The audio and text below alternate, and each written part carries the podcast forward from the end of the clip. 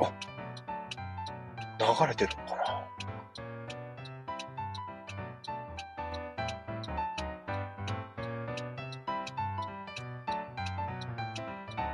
いや、わ、わからないな。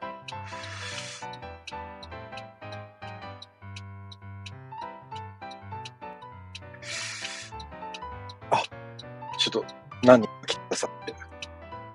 すいません。やろう。え、ちょっと、お、曲をどうやって抑えればいいんだろう。あ、NKS さん、こんばんは。これ、どうやって曲を、ボリュームを下げればいいかわかんないな。ちょっと待ってよ。ああ、これでいいのかな？下がった？ちょっとうるさいな。うん、まあいいか。こんなもんか。あ、ちょっといい感じだな。はい。こんばんは。ご無沙汰してます。中野浩平です。久しぶりに、あ、声聞こえてます？久しぶりに、あの、急にやってるんですよ。ああ、聞こえてる。よかった。ありがとうございます。あの、車で、今移動中で。で、もう最近ね、は、早く寝ちゃうんですよ、僕。なんでちょっと、すぐ寝ちゃうんで、もう帰りながらやってしまおうと思って、久しぶりに。しかも今日木曜日でしょ？アメトーク見ようかなと思ったけど、やめましたよ。お元気ですか皆さん？あ、ナオミさん、こんばんは。いやー、最近ね、あれなんですよ。ちょっとコロナひどいですね。何の話かよくわかんないけど。なんかコロナひどいですね、今ね。ちょっと今日4万人超えたって？衝撃的ですね。我が家はね、幸いにもまだ誰もなってない。僕もなってないんですけど。周りはだいぶ、ああ、なったなったっていうのを聞くようになりまして。皆さん大丈夫ですか？もう出歩いたらなっちゃいそうですよね。だから基本的に今、できるだけあんまり電車を使わないでおこうかなと思いつつ、車で移動したりしてるんですけど、今日は、実は、あの、高齢の両親のいる実家に帰ってまして、これ、結構さ、ドキドキするじゃないですか。高齢だから、二人ともね、両親ともに、もう高齢なので。だからちょっとどうしようかなと思ったんですけど、あの、舞台やってる時、スタッフで入ってる時って、いつも、あの、抗原検査キットを自分で大量に持ってて、広島ジャンゴの時とかも、シリアルナンバーの時とかもそうだったんですけど、抗原キットを使って、OK だったら劇場行くみたいなことをやってて、余ってたのがあったんで、一回今日やって、あ、大丈夫だと思って行ったんですけど、まあ、僕が行った時は二人は出かけてたんで、なんだ俺抗原検査したところで二人出かけてんのかよと思ったけど、まあまあ、元気そうなんでよ、よかったです。あ、高齢の方、あの、そう、高齢は、あの、年齢が高いほど高齢です。まあでも高齢っちゃ高齢なんですよ。最近ね、よく実家に帰ってて、車で1時間ちょっとかな、なんですよ。で、もうね、だいぶ進んでるんで、あと、いや30分弱で着くのかなっていう感じなんですけど、自宅にはね。あの自分の部屋ってあるじゃないですか、実家に。で、僕の部屋もあったんですよ、実家にね。あったっていうか、まああるんですけど、まあ物置みたいになるわけですよね。皆さんわかると思うんですけど。で、物置みたいになったのを放置してたんですよ。僕は家を出て、もう、えー20年近く。そしたら、本当にとんでもないことになってしまって、まあ、両親もね、どんどん荷物を入れるし、僕の兄弟の荷物もどんどん僕の部屋に入って、僕の姪っ子の荷物まで入っちゃって、なんか、で、自分のこの、今までやってた舞台の台本がもう100冊近くあるわけですよ。それも、ちょいちょい実家に持ってってたんで、たまりにたまってしまって、もう部屋がとんでもないことになって、で、この前ツイッターで書いたんですけど、劇団の倉庫を、いよいよ、ちょっと契契約を終了しようと思ってまして、無駄にね、こう、お金を払い続けるのもちょっとどうなんだっていうのがあって、それで、まあ、先日、元劇団員たちに集まってもらって、最終的にいたあの、まあ、臼井くんと前澤くんと、二人プラス、元劇団員の福田修二くんと、斎藤正樹くんにも来てもらって、5人で、男5人でバーっと一気にやって、まあ1日でほぼ終わったんですけど、その時に出たものたちも、これどうしようっていうことで、今の僕の自宅の自分の書斎と、実家のその倉庫を整理して、ちょっと実家にも置かしてもらおうと思って、あの、完全、あ、そう、直樹さん書いてる通りで、実家という名のトランクルーム化してます。だから今ちょっと、その、トランクルーム化するために、綺麗にしなきゃと思って、ここ、な、ここ数ヶ月何回かこう、飛び飛びで行っては整理して、行っては整理してっていうのを繰り返し、で、この前レトロの倉庫を片付けたので、あのその荷物を、また、こう、なんつうんですか、移動させてもらって。で、だいぶ今日大方、やっと、何回行ったんだろうな、もう、ここ3、4ヶ月で、10回近く行って、やっと、ちょっと落ち着いてきた感じ。いやー。でね、もうなんかね、ダメですね。実家の掃除なんかしちゃうと。やっぱほら、実家っていうのは、あれじゃないですか。自分がすごい長く生活してた場所じゃないですか。僕の場合20、20、20代中盤ぐらいまでいたので。って考えると、それこそ小学校、中学校、高校時代の思い出の品が山ほど出てくるわけですよ。でね、僕はどっちかというと、物が捨てられないタイプの人間なので、結構ね。で、まあ今回はバンバン捨てましたけどね。びっくりするぐらい物捨てた。けど、まあこう、誰かからもらったもの例えばお手紙だったりとか、まあ年賀状とかもそうですけど、と、まあ写真？まあ捨てられないですね。全然捨てられない。だもう本当に、もう、出てくる出てくる手紙が。山ほど。で、ほら、ナミさん僕と同世代だかわかると思うけど、中高生の頃ってもちろん携帯なんてないじゃないですか。で僕は高校生の終盤、中中盤かな？高校生の終わりぐらいでポケベルをやっと持ったんですよね。で、その後大学で初めてこうピッチを持って、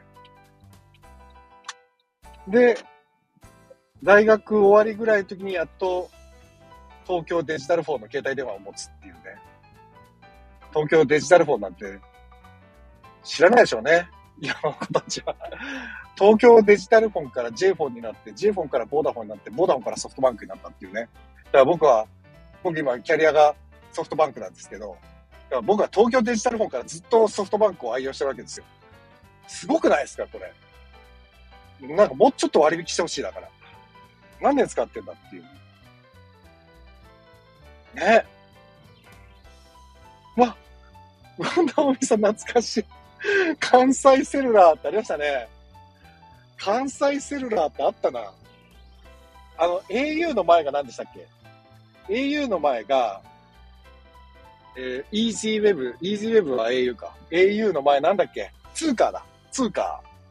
通貨っていう携帯で会社でしたよね。ドコモだけですよね、名前変わってないのね。これもう曲止めようか。うるさいな、曲が。あ、違う曲にすればいいのか。えー、っと、なんか、陽気な感じの曲がいいな。あいや、大人な感じがいいな。なんだ大人な感じって。これしてよ。ちょっとわかんないけど、ちょっと、なんか適当にかけて。曲がね、かけられるようになったっていうのはこれでかいですね。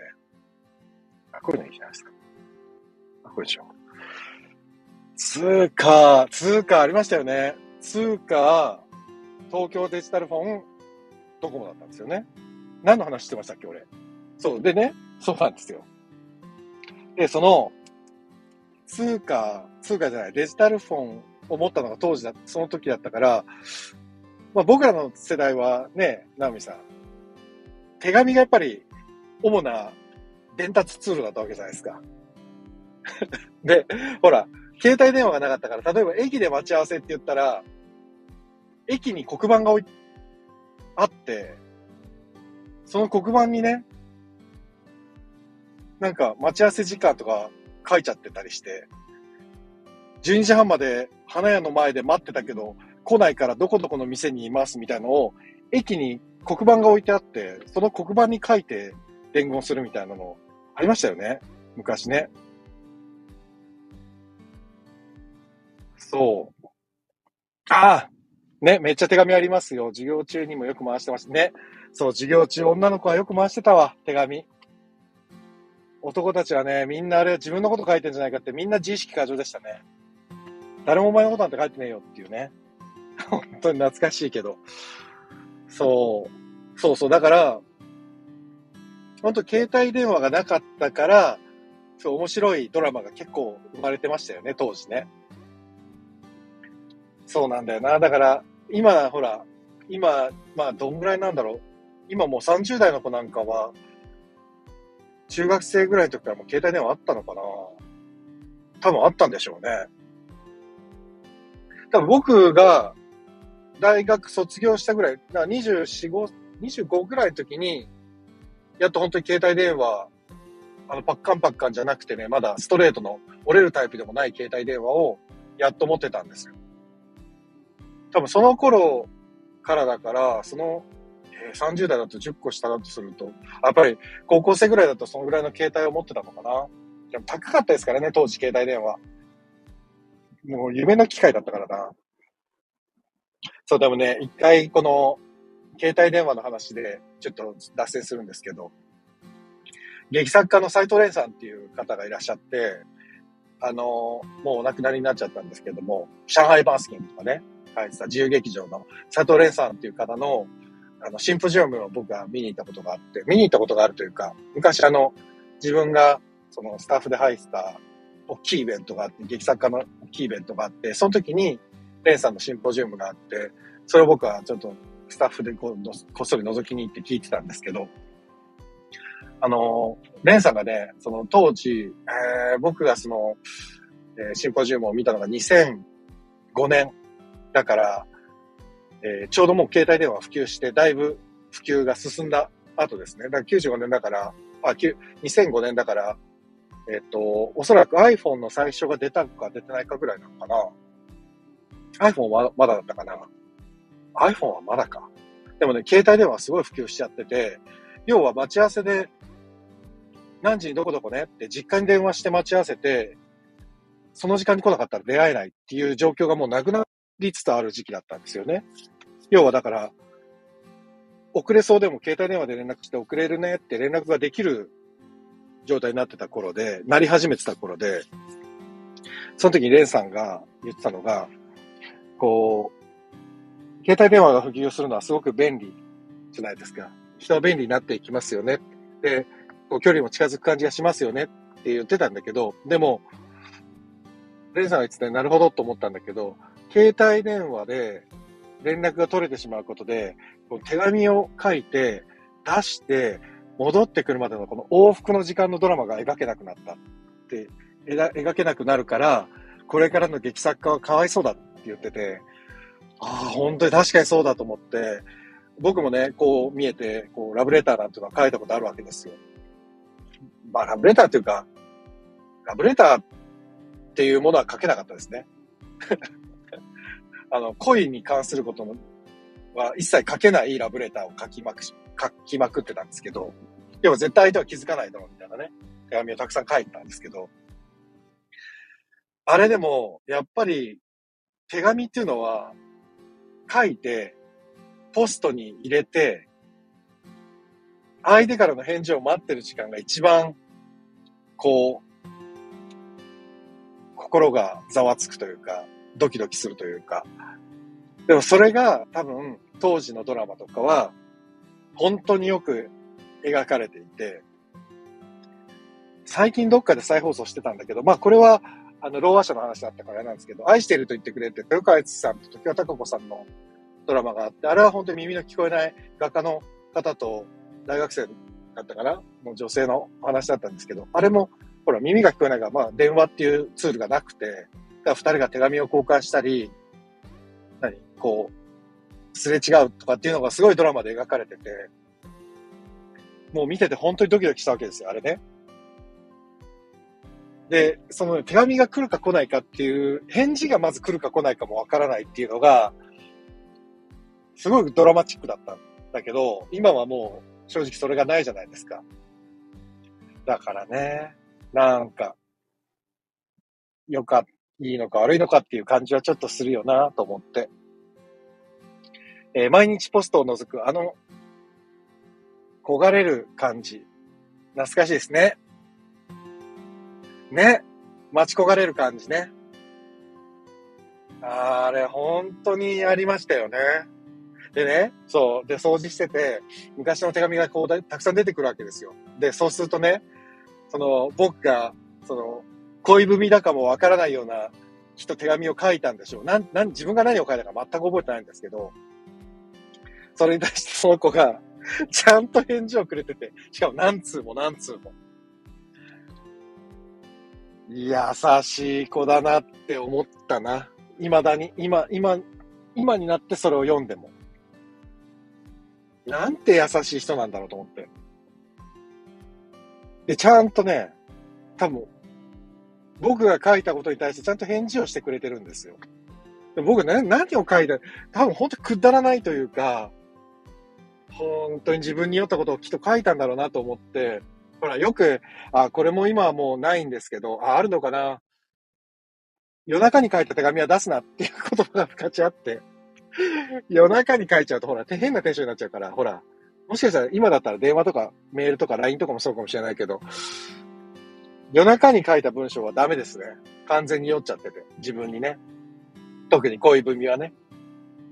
そう、だから、多分ね、本当に、好きだ、惚れたみたいなことは一切僕は書けない人だったから、多分書いてないんですけど、まあ、なんとなく分かってたのかな。とにかくね、優しい返事なんですよ。優しい返事なんだけどね、随所随所にあなたには興味がないっていうのがちょっとじわっとわかるような文面なんですよね。でも多分ね、当時の僕は、そんなのに気づかずに、あ、返事が来た。あ、こんなに丁寧に返事を書いてくれたんだ。よし、また書こうって多分なってたんだと思うんですよ。すごい迷惑な男だと思う。で、多分、その子は、そのたんびにちゃんと、全然傷つけるでもなく、すごい丁寧にちゃんと返事をくれてて、優しいですよね。すごいなと思って。だからそんな手紙とかもあって、これは捨てられないなと思って、もう、しょうがないからね、手紙っていう箱を作って そこにバーっと手紙を、もう、しまって、来ましたよ。いや、本当に、すごい懐かしいなと思って。いや、だから、もう、その手紙も、要はもう25年、もっと前か、30年近く前の手紙なので、ねえ、でもこう、LINE とかだと残んないじゃないですか。このやりとりとか。だから僕はもしかして、僕らのね、ナオミさんとか僕の世代はもしかしたらちょっと幸せかもしれないですね。ちょっとね、こういう、なんていうのかな、残るものが、ちゃんと手元に残ってくれるものが思い出としてあって、ラッキーかも。で、あの、本当に手紙を見ながら思いました。あとはね、ああ、これもあるあるなのかな中学生ぐらいの時に、小学生か。年賀状アホほど書いてたみたいですね、僕は。その返事がすごいたくさんあった。あ、こんなにと思って。本当だったらね、大人になればなるほど、年賀状って数増えていくはずなんだけど、これが不思議なもんで、不思議なもんでっていうか不思議でもなんでもないんですけど、多分メールと携帯電話が普及したおかげで、年賀状の数がどんどん年々減ってって、うん。これも時代なんでしょうね。僕が小学生、中学生の時は、年賀状でも誰かこう繋がれるのが嬉しくてしょうがなかったから、何ですかね、自分がこう、何かを誰かに出して、その返事が来るっていうことに対しての喜びが尋常じゃなかった。今、ちょっと簡単に連絡が取れすぎちゃって、なんか難しいですね、気持ちが。うん、こう、便利って、ほ、本当に全ていいんだろうかって思っちゃうなって、ちょっと本当に掃除しながら考えちゃって。わあ、プリントごっこ懐かしい。やってた、プリントごっこ。当時はすげえおしゃれだと思って作った年賀状とか、今見るとすげえダサいっていうね。プリントごっこ。ガッシャンガッシャンやったな。今はね、パソコンで全部作れちゃうしね。いや、だから本当にすごいアナログでしたね、時代は。アナログってやっぱ捨てたもんじゃなかったな。感覚を覚えてるもんな、プリントごっこやった感覚とか。手紙待ってる感覚とか。あとほら、携帯電話ないから、誰かの家に電話するとき、そうそう、家電に電話しなきゃいけないんですよね。誰かに電話したかったら。これね、本当に、バカみたいですけど、それこそドラマみたいな話で、あの、すごく当時好きだった子がいて、その子は、えっ、ー、と、中学生の時かな。その子と話がしたくて、どうしても。で、何回か電話したことあるんですよ。その子の家に。用事を作って。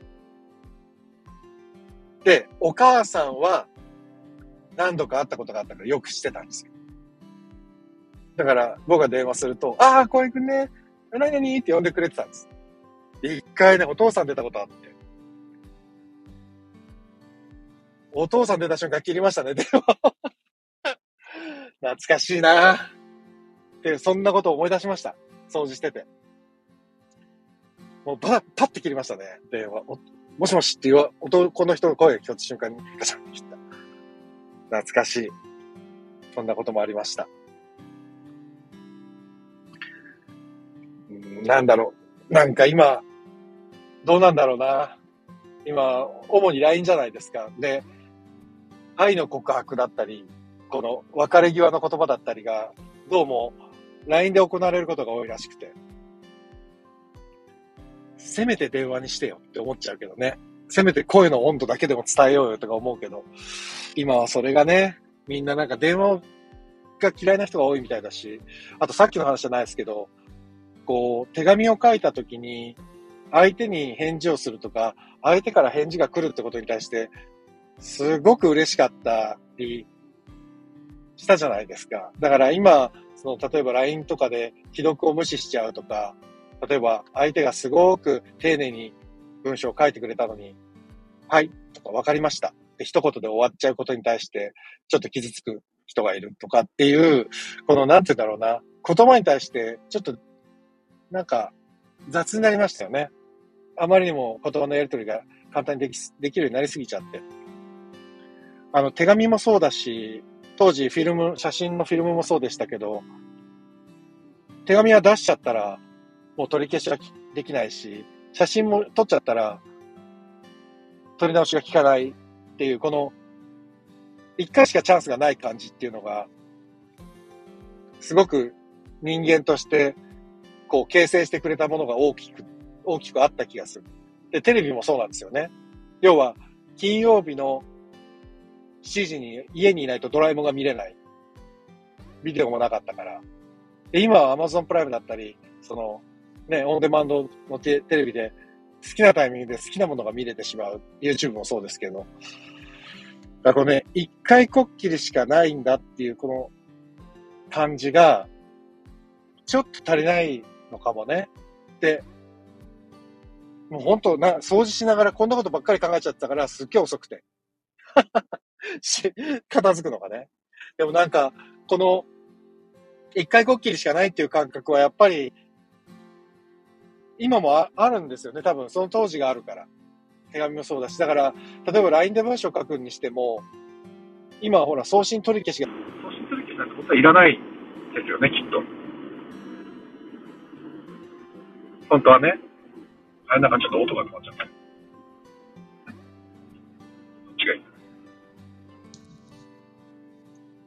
そう。ちゃんと一回しかできないとか、これは取り消せないんだっていうのがあるから、きっと人は相手に対して敬意を、もっと敬意を払おうと思うし、もっと丁寧に返事しなきゃと思うしね。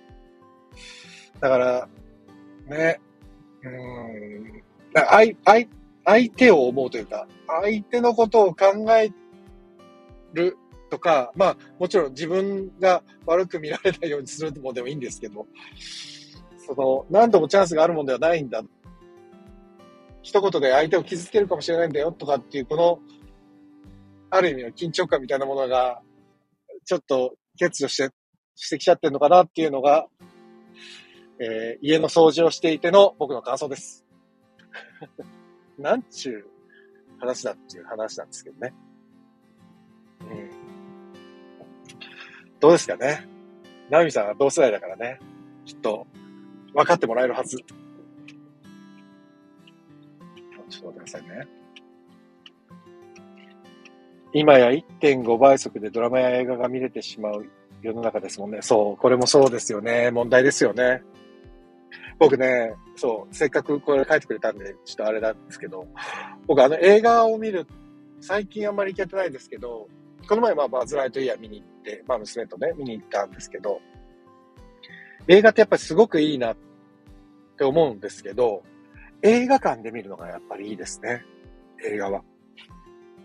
あの、映画館で見るって、家で見ちゃうと、それこそ1.5倍だったり、途中でトイレ行ったり、飲み物を取りに行っちゃったりできるじゃないですか。でも映画館って、ある種すごい拘束されるじゃないですか。まあ演劇もそうですけど、1時間半とか2時間自分の時間を完全に拘束された状態になる。でも、そういう時間があるからこそ多分人はこう、集中してそこに入れるんですよね。きっとね。なんかこう、家でテレビでもちろん映画見るのも全然嫌いじゃないんですけど、拘束されてないから、やめれちゃうんですね、見るの。見るのもやめれちゃうし、巻き戻せちゃうし、早送りもできちゃうっていうね。やっぱりね、そう、多少の不便って大事なんだなって思った。もう、さっきの話もそうだし、映画もそう。この不自由さが、多分、人格だったり、何かを形成してくれるんですよ。そうそう、僕の、まあ、友人っていうか、まあ、友人かな？友人、仲間というか友人が、私、すごい嫌なやつなんでっていう子がいて、私嫌なやつなんです。全然苦労も知らないし、あの、本当に多分性格すごい悪いんですっていう子がいて、でもね、僕はそれを聞いてて、そう自分で思ってるだけ 全然マジだよなって思いながらいつも聞いてて、でも、なんでそんな風にこの子は思うんだろうなって考えたときに、多分挫折を知らないんでっていうのをよく言ってた、言ってるんですけど、多分ね、挫折するほどのものが多分ないんですよね。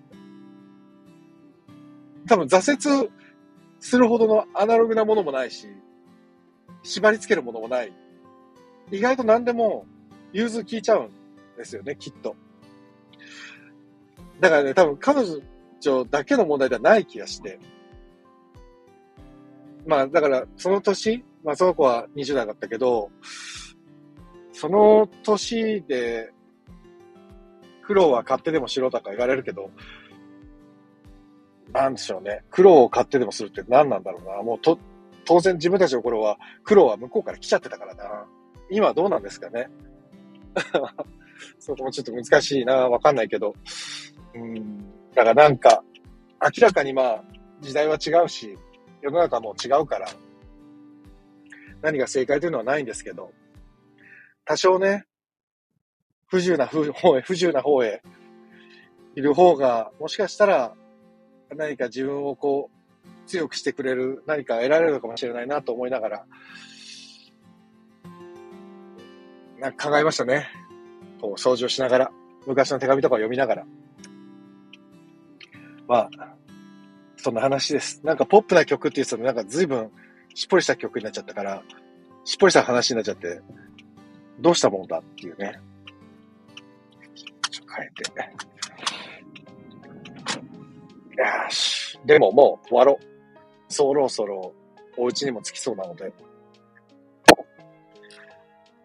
あら、ゴリさんかな？ゴリさんだ。ご無沙汰です、ゴリさん。なんかこの前本番終わった？全然気づかないうちに終わってた。ゴリさん、お疲れ様です。いやー、大変だったでしょう。これだけコロナがちょっと広がっちゃうと、どうしたもんかって感じですね。本当にね。いやー、これはプロデューサーきついですね。演劇のプロデューサーはもう、今どんどんどんどんもう、僕ね、見に行こうと思ってた、まあ、椿組とか、あと、椿とあともう一個なんだっけな。あれ高羽劇団とか、全部中止になっちゃって。で、小川まこちゃんが出てるね、人魚姫っていうミュージカルも、あの、行こうと思ってたんですよ。まこちゃんに誘ってもらって。で、チケットお願いしたらごめんなさい、公演中止になっちゃってって言われて、えーっつって。要はだからさ、なんか、これ、あ、まあ、ゴリさんも書いてますね。終えられるの運みたいなもんよ、もはやね。運ですよね。運になっちゃってるよね。すね。辛いね。いや、だからもうね、ほんと、お客さんもしんどいでしょうけど、見れなくて、僕も見れない、なんだ見れなかったなと思うけど、やっぱりね、作って作って、本番2日前とかに中止になるのは、本当に辛いでしょうね。これはないな。しんどいよね。まあでも、ああ、だからといってやめるわけに、でもどう、どうするんですかね？これ4万人になったけど、集団免疫ができるまでほっとくのかな？今何にも制限もないじゃないですか。制限したからって今から減るとも思えないけど、どうするんだろうな？でも演劇界は超真面目にやってるから、あのーちょっとでもね、感染者が出れば、ピタって止めて全部公演中止にしてって、どんだけ赤字になるんだよっていうことをみんな繰り返しちゃってるから、これで演劇界全体の体力がね、失われていかなきゃいいんだけど、ああまあね、やり続けるしかないですよね。森さんね。それしかないね、確かにね。いや、でもきついね。どうしたもんだろうね。どうしたらいいんだろうね。ちょっとわかんないね。うーん。困ったもんだな。あ、なんかちょっと、急にポップな曲になっちゃったな。これ、ライブ配信で曲が流れ流せるようになったんだな。僕が全然やらないうちに、どんどんどんどんこう、機能が増えていく。あ、と言ってももう終わろうかなと思ってたんで、そろそろ終わろうと思います。まあちょっと今は、あどうしたらいいんですかね。わかんないけど、ちょっともう、じっとくし、じっとしとくしかないのかな。うん。難しいところですね。本当に。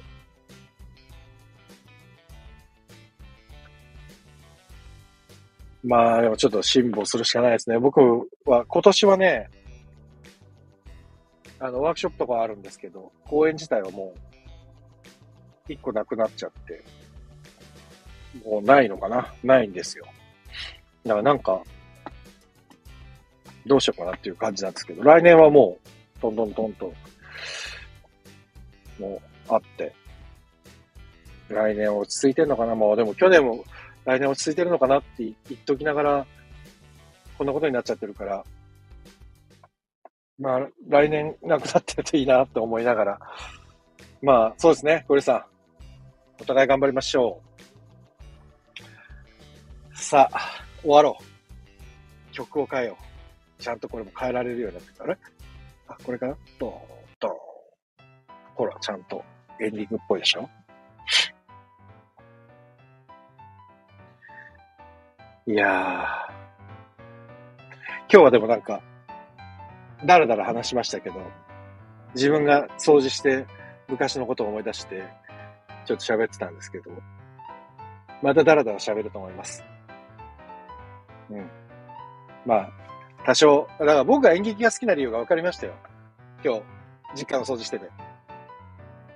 アナログなものが好きなんだなって思いました。ていうか、アナログなものが好きというか、アナログな中で生きてきちゃったから、ただ、パソコンとか、そのデジタル系のものもすごく好きですけど、アナログが自分を作ったんだなっていうのは再認識しました。